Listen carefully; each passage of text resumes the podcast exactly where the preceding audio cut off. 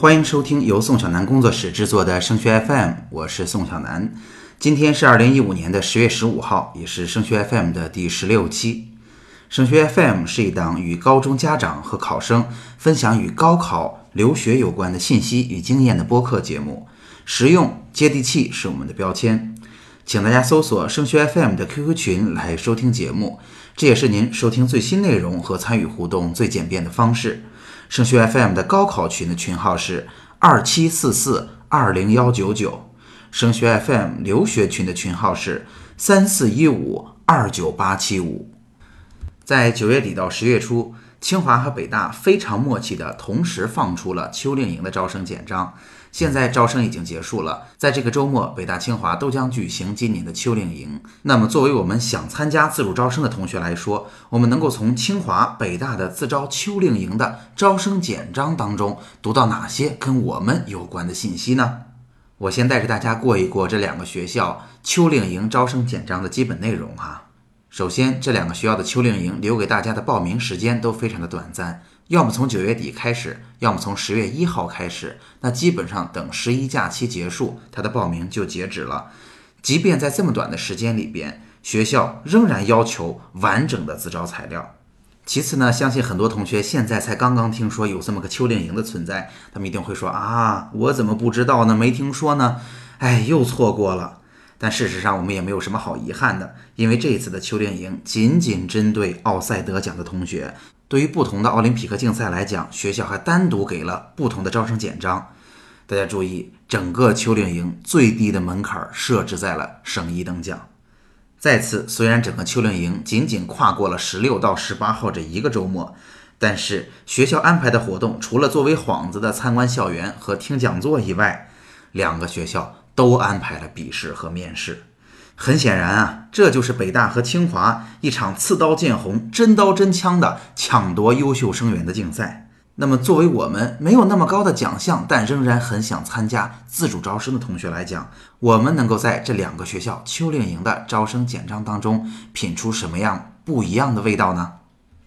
我们比较容易得到的第一个结论是，越好的学校会越看重竞赛。毕竟，在考核学生的时候，竞赛是一个。独立第三方的认可，那在所有学校的自主招生招生简章当中涉及的学科竞赛也好，其他类型的竞赛也好，都还蛮多的。那在这儿呢，给大家一个大概的排序，学校更看重哪些比赛？那排在最前面的显然是举办时间最久也是最严格的奥林匹克竞赛。那其次呢，当然仍然最好你有竞赛。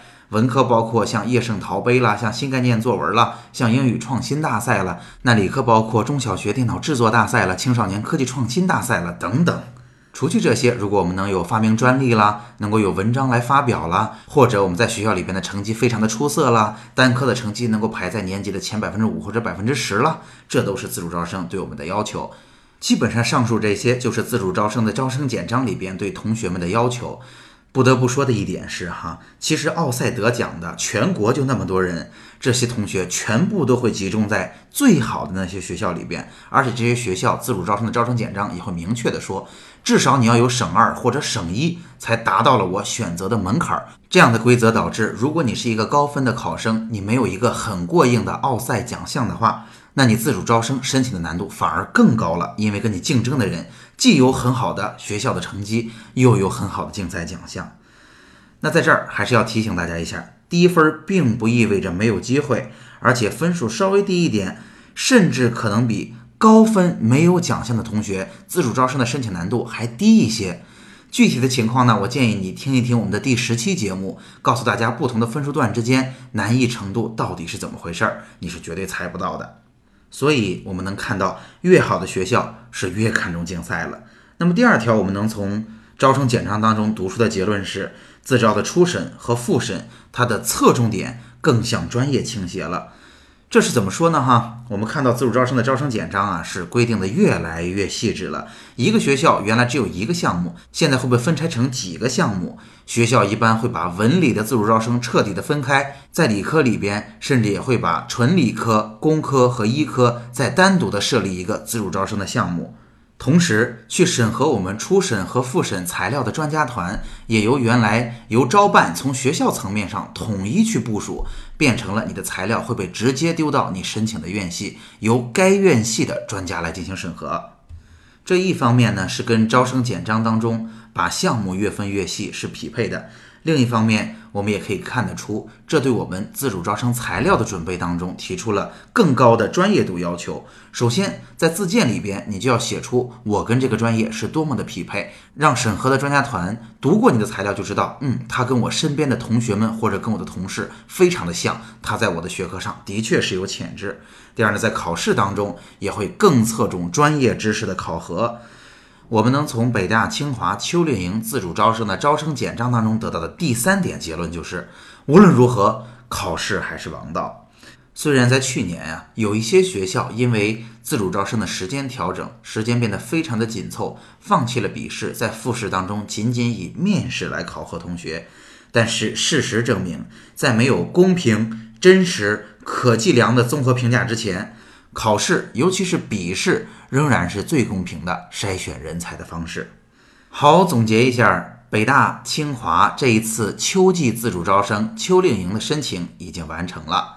据我们所知，即便你有一个省一以上的奖项，这个秋令营的申请通过率也不会是百分之百的。而且这个周末十六到十八号，这个秋令营就会开营了。如果有什么新的信息，我会及时给大家通报。好，今天的节目就到这儿。如果您觉得本期节目很实用，欢迎您把它分享到 QQ 群、朋友圈或者 QQ 空间，让更多家长受益。您可以通过 QQ 群与我们取得联系。升学 FM 的高考群是二七四四二零幺九九，升学 FM 的留学群是三四幺五二九八七五。在这里，您不但可以收听最新的节目内容，宋小楠工作室还为您准备了直播课程与个性化的咨询。升学 FM。让我们在孩子升学的日子里相互陪伴。我们下期见。